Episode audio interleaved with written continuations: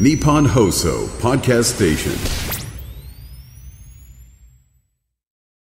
ワンルーフ presents、レインボーの一つ屋根の下、第21回の配信ですが、番組の内容を一部変更してお送りします。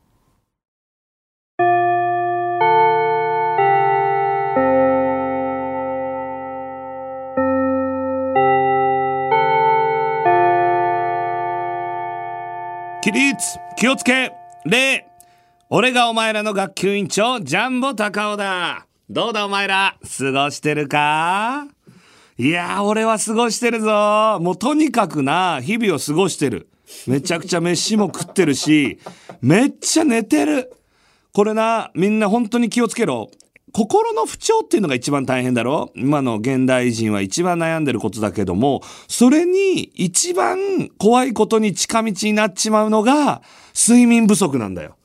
睡眠不足が一番心を不安定にしやすいんだ。だからみんな、いいか、とにかく寝とけ。寝れる時に寝とけ。これがまず俺からお前らに言えることだ。さあ、というわけでな。まあ、今回もクラスメートからたくさんのハガキ届いてるからな。さあ、どんどん読んでいきたいと思う。ラジオネーム、ふーちゃん。あ、ふーちゃんか。久しぶりだな。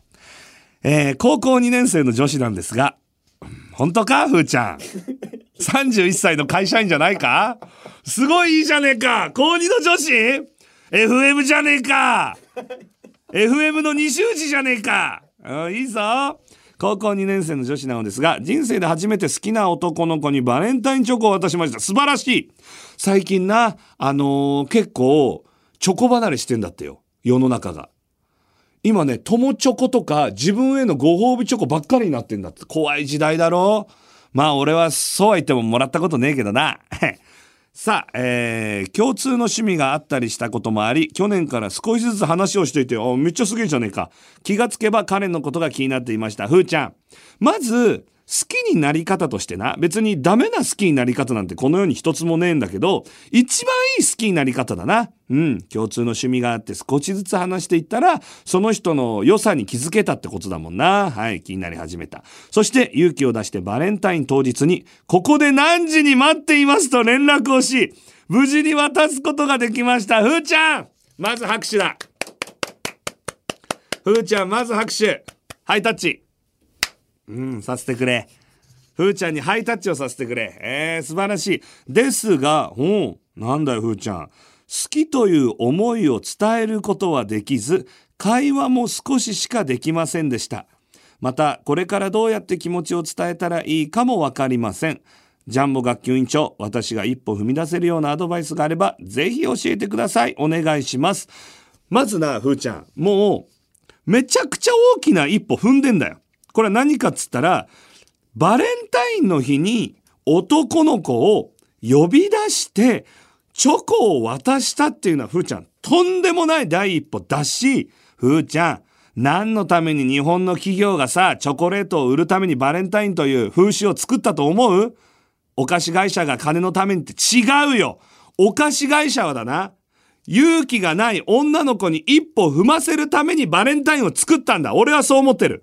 だから、ふーちゃん、もう、向こうもそれ思ってるって。ふーちゃんが好きだって。ふーちゃんが好きですって口で伝えなくても、言わずもがな、バレンタインという風習のおかげで十分に伝わってるから。で、こっから何を話したらいいかっつったら、前と同じように共通の趣味の話をすればいいじゃないか。そうだろ？それを忘れちゃってんだよ。ふーちゃんはあまりにも渡したことで好きって伝えなきゃっていうので、ああ、どうしたらいいか分かんないってなってるかもしれないけど、前と同じように、最初共通の趣味で仲良くなったんだから。何にも心配することはね。で、それで本当にちゃんと好きって伝えたいって思ったら Aqua Timez 聞け。Aqua Timez 聞くのが一番いいんだから。一歩を踏み出すには。分かったか、ふーちゃん？どうしても、もう今日好きって伝えたいときは、 Aqua Timez を聞けといったところでいくぞ。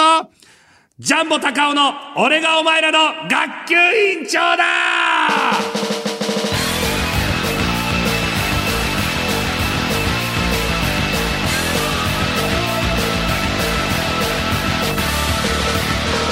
俺がお前らの学級委員長ジャンボ高尾だ。さあ今日はな副委員長の池田があのちょっと欠席してるからな。俺一人で今日は行くぞ。いやーもうなやっぱ恋っていいよな。チョコとかもらいたかったな。まあ俺はなやっぱり一回なチョコくれそうな女の子いたんだけどな。やっぱ尖っててな硬派気取っててな。行かなかったからな。そういう青春ってね一つ一つが信じられないぐらい大人になると笑っちゃうぐらい宝物になるからなふーちゃん。ふーちゃんマジで笑っちゃうぐらい宝物になるから。もう大人になると本当になもうな悲しいこと言うぞ。びっくりすること言うけどな大概のことでもう何も思わなくなるんだよ。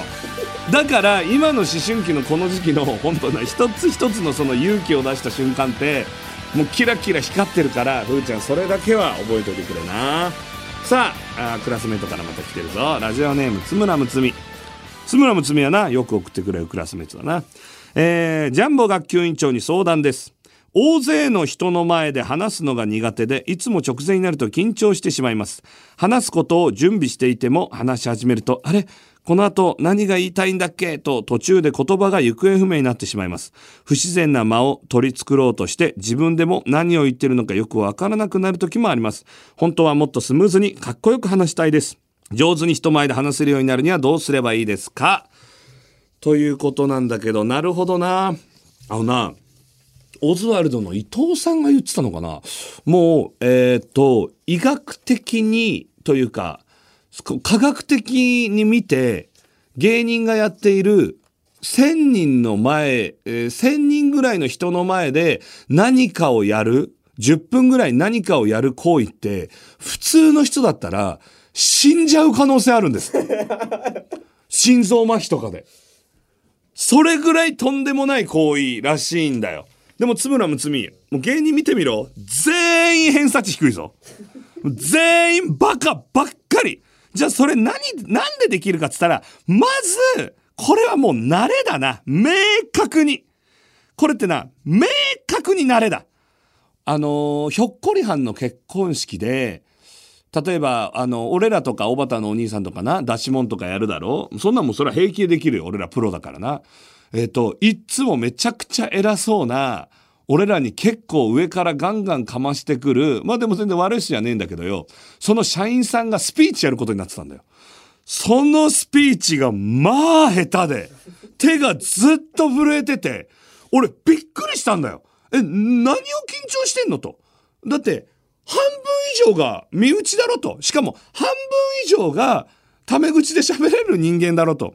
なんでそんな手震えてんだっつったら、やっぱ慣れなんだよ。その人も慣れてないんだよ。それぐらい人前で喋るっていうのは苦手とか得意っていうよりもマジで慣れだな。あともう一つあるとしたら、津村睦美が言ったように、上手に話せるようにするにはっていうところがミソで、上手にやろうとすると人間やっぱ失敗すんだよ。例えば、俺ら芸人でもうまく読めないとか、あれうまくいかないって思うときは、今日うまくやろうとしてる時だよな。で、全部をうまくこなせる人を見てみたら、あの、どう考えてもうまくやろうとしてないよな。タモリさんが番組を長く続ける秘訣はって言われて、頑張らないことって言ってるのすごい印象深いんだよ。だって頑張っちゃったら終わっちゃうよって。だから上手にやろうなんて思わなくていいんだよ。例えば、つまずいちゃったり言葉に、うまく喋れない、滑舌が噛んじゃったつっても、そこでてへってしてりゃいいのよ。案外見てる人って、あ、今噛んだ、プフなんて思わないんだから。そう。上手にかっこよくスムーズに話すにはとか思わない方がいいな。うん。普通に噛んじゃったりしたらてへ。うん。で、な、あとは慣れ。それを意識したらな、津村睦美。人前で喋るのもどんどん上手くなるぞ。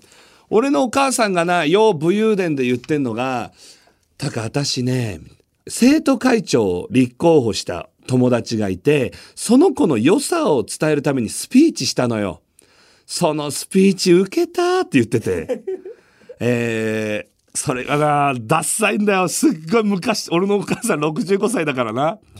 えー、何々ちゃんがいない学校なんて、クリープが入っていないコーヒーのようなものですっていう、信じられないぐらいダサいスピーチして、俺のお母さん大受けしたらしいぞ。あ、で、俺のお母さんを無限大の舞台に呼んで、ジャンボ高尾のクーチャンネル、インライブっていうのをやったんだよ。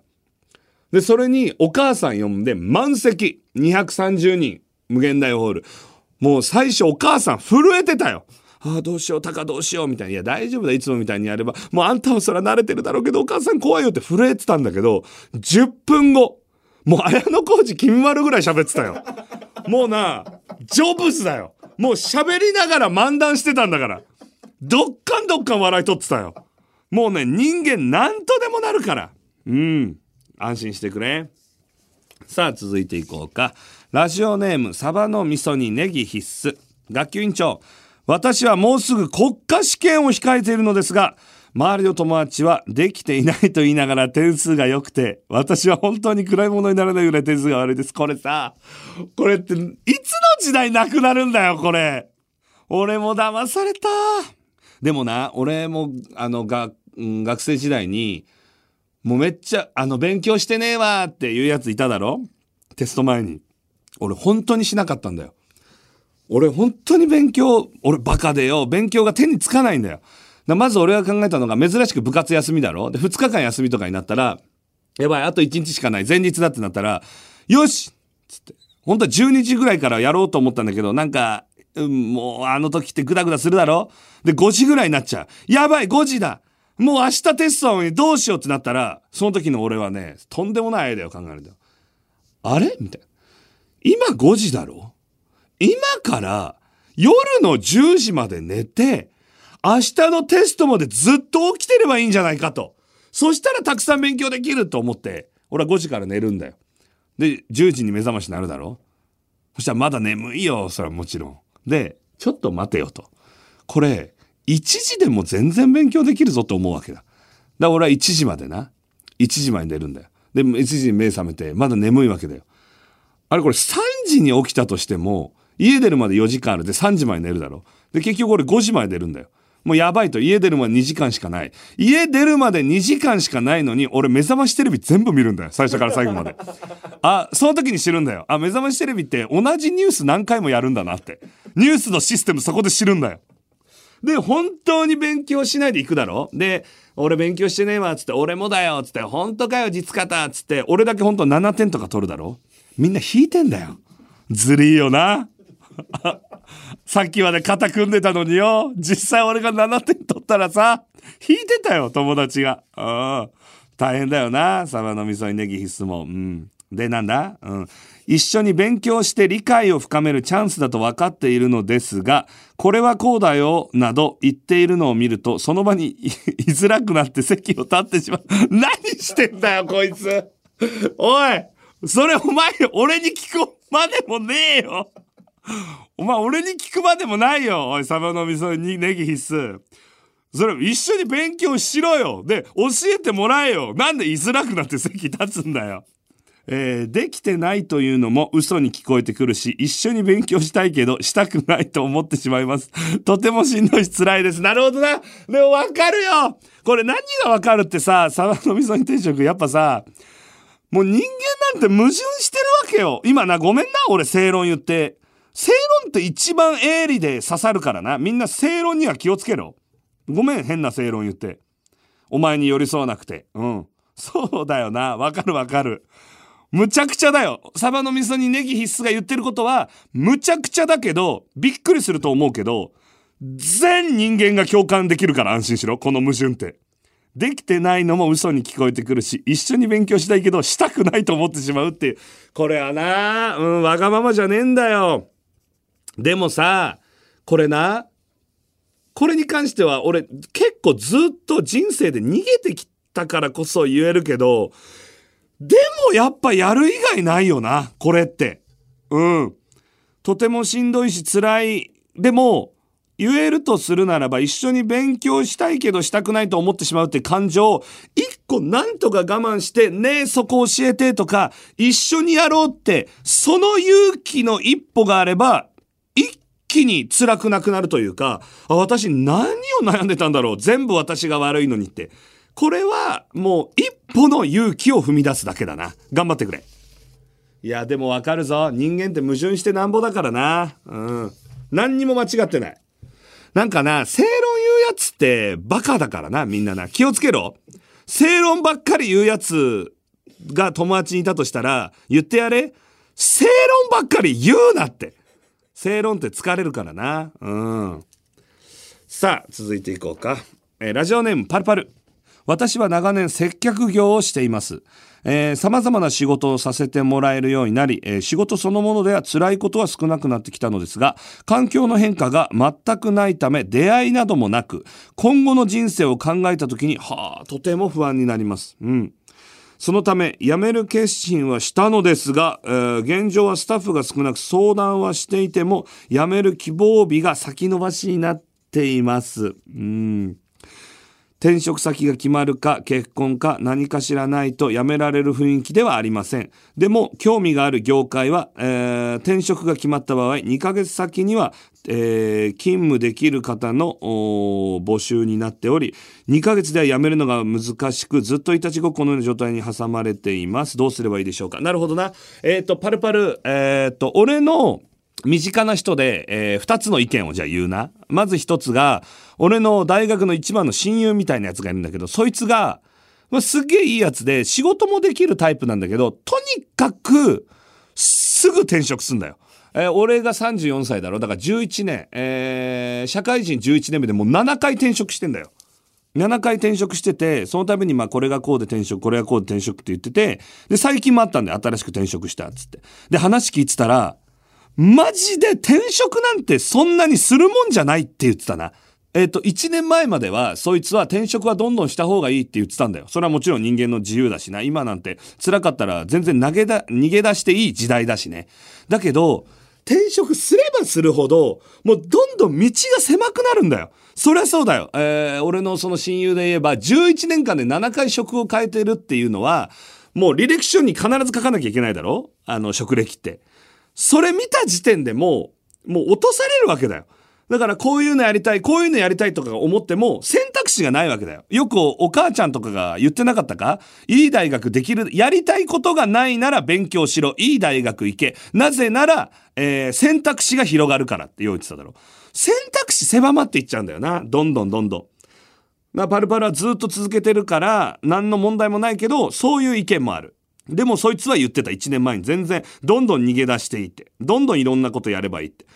だ俺もめちゃくちゃそう思うし。あと俺の親父がえーまあ、ずっと同じ会社で勤めてて、まあ、高卒史上一番出世したって自分では言ってたけど人柄だけで俺は上り詰めたって親父が言ってたけどあのね親父はねすごい真面目な性格でもう風邪ひいても絶対会社行ってたしその親父がね、えっと俺が11歳とか12歳ぐらいの時かな俺親父の晩酌担当だったんだよ。親父がお酒を飲むから氷を用意する、水を用意する、お酒を用意する、あとおつまみとかを作ったりするっていうのが、当時の小学5年生、6年生ぐらいの俺の係で、お父さんの話を聞くのも俺の係だった。で、お父さんは、今聞いたらすっごい頑張って稼いでくれてたけど、もうおつまみなんてな、年収1000万あったと思うぞ、親父頑張ってたから。でもおつまみなんてカレーパンなんだよ。カレーパン、100円のカレーパンを、山崎のカレーパンをカリカリにトースターで焼いて、それ箸でちょっとずつ食いながら、お酒飲んでたよ。あと、もう一個大好きだったのは、魚肉ソーセージを薄く切って、それをカリカリに焼いて、胡椒かけて醤油かけて、それでお酒飲むとかな。で、その時に、親父が、もうとにかく意地悪な部長だったんだよ。有名な。で、当時親父が課長で、部長の一個下。で、部下たちも全員その部長が大嫌いだったんだよ。部下は守るタイプなんだよ、うちの親父。すっごい部下からはね、愛されてた。うん。部下、何人の部下の方ともお会いしたけど、すごい心から本当尊敬してて、誇らしくなった親父が。ね、すっごい辛くて、毎日のようにもう、俺はな、タカ、今日な、駅のな、コーンを蹴ったよと。もう部長が憎くてなと。え？そんな真面目な親父が駅のコーン蹴ったの？と。だから、駅とかですごい辛そうにしてるサラリーマンの方とか見ると、俺は、周りが変な目で見てるけど、俺は頑張れってどうしても思っちゃったりすんだよな。人って辛かったりするし。そんな親父見てたし。だけど、親父は、ずっと、最近特に言うけど、やっぱ、ずっと一緒にいたら、本当に愛が湧くと。会社に。会社にとにかく愛が湧くし、本当にやってきてよかったと思えるし、いろんな仲間に出会えて、今65歳かな、親父が。すごく幸せだと。全国行って、いろんな仲間に会うのが幸せだって。で、その部長はね、見事に失脚したんだよ。で、見事に親父、親父の部下になったんだよ、その後。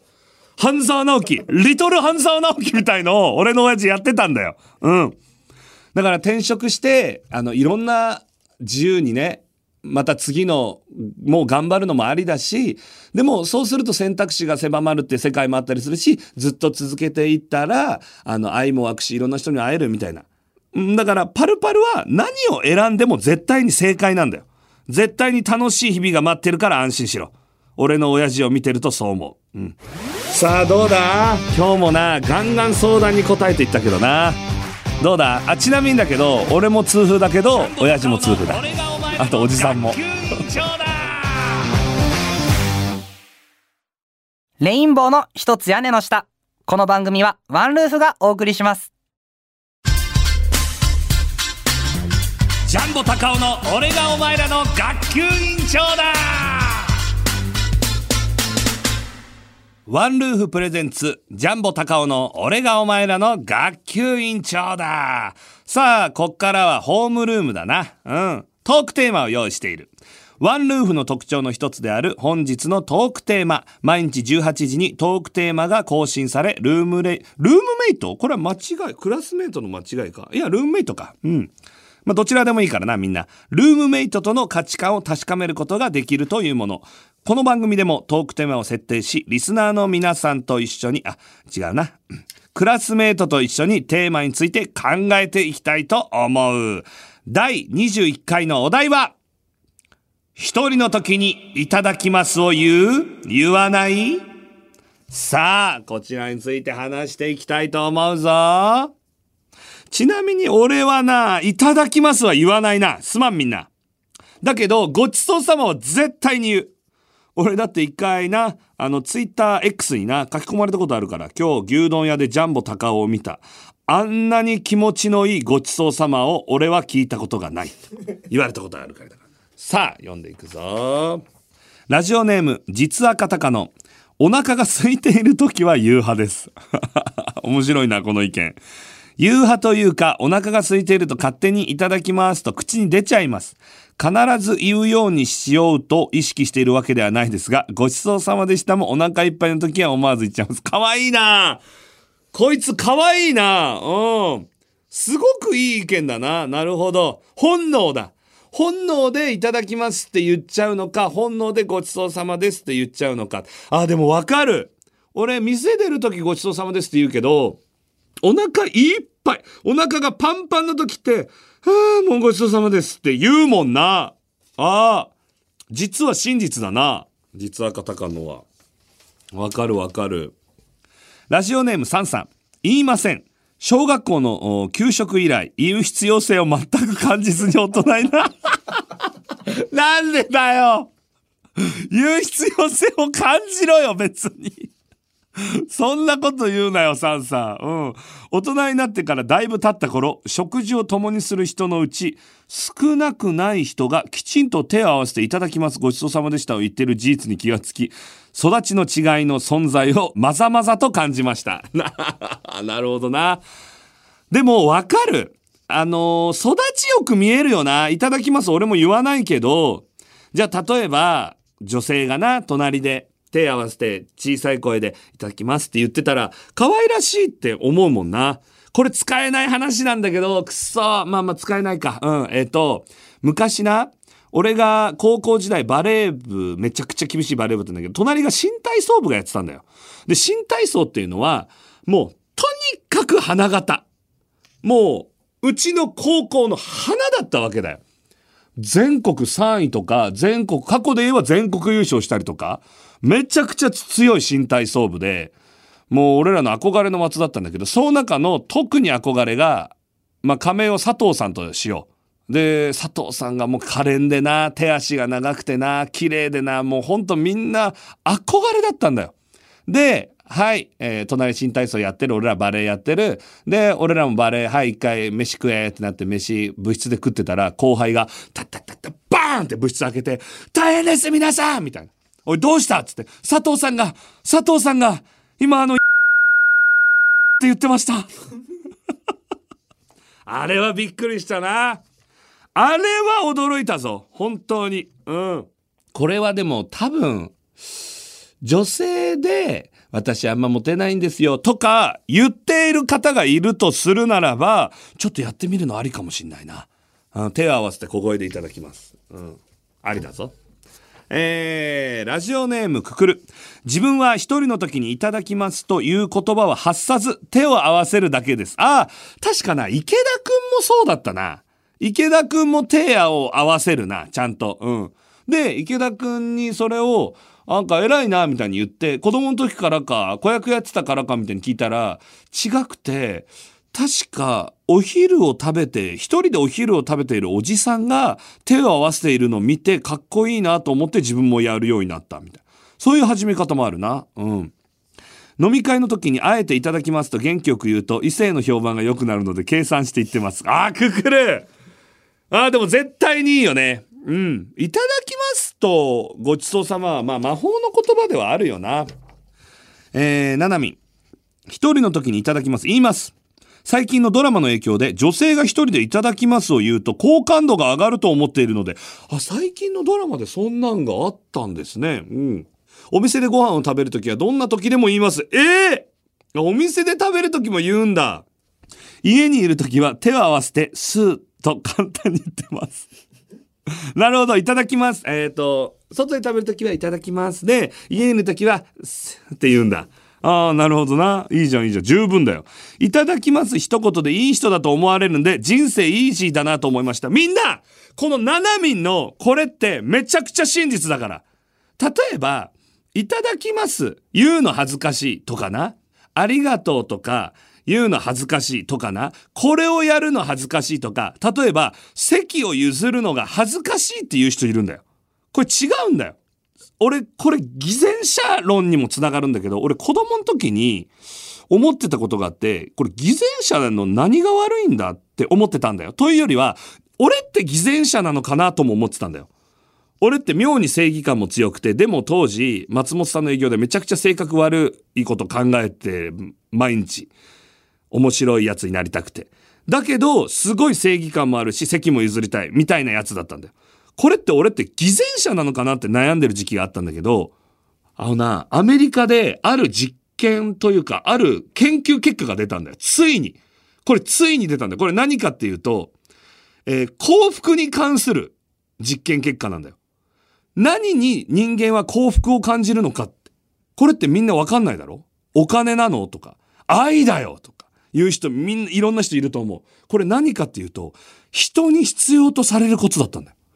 人に求められることが人間は何よりも幸福感を感じることだったんだよ。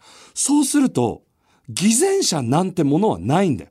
なぜなら、いいか？みんなが言う、じゃあ偽善者は、ああ、これでこうしたら、この人にいい人って思われるぞ。これ偽善者だよな、イメージで言えば。これ何にも間違ってないんだよ。それが、一番幸福を感じることなんだから。じゃあ、ボランティアに行く人。俺、ボランティア行ってくる。なんだよ、ボランティアなんて偽善だよ、言う人い。バカだね、そいつは。大バカ野郎だよ。何の問題もないよ。ボランティアは何よりも自分のためになってるんだから。人に必要とされに行く自分のためになってんだよ。だから偽善者っていう言葉を使うやつは全員真理を分かってないバカだと思え。みんな。ななみん、いただきます一言でいい人だと思われるんで人生イージー。めちゃくちゃいい思想だよ。みんな考え方。だからみんな席を譲って、えーなんか恥ずかしいなとか偽善者だと思われるとかじゃなくて、えーこれ一つで、あーありがとう、なんか優しい人だなと思われるならいいなとか、えー隣、一緒にいる女の子に優しい男だと思われるぜ、イエーイ。って思ってやっても全然いいからね。それで、やらないやつよりやるやつの方が偉いから。ななみんの考え方は素晴らしい。じゃあここは、俺の、まあ大好評だった牛丼屋のごちそうさまでしたで締めさせていただくか。いくぞ。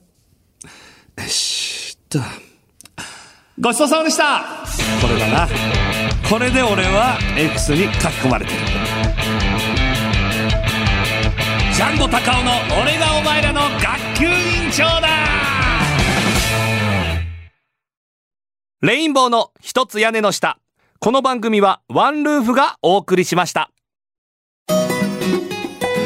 ワンルーフプレゼンツジャンボ高尾の俺がお前らの学級委員長だ。そろそろ下校の時間だ。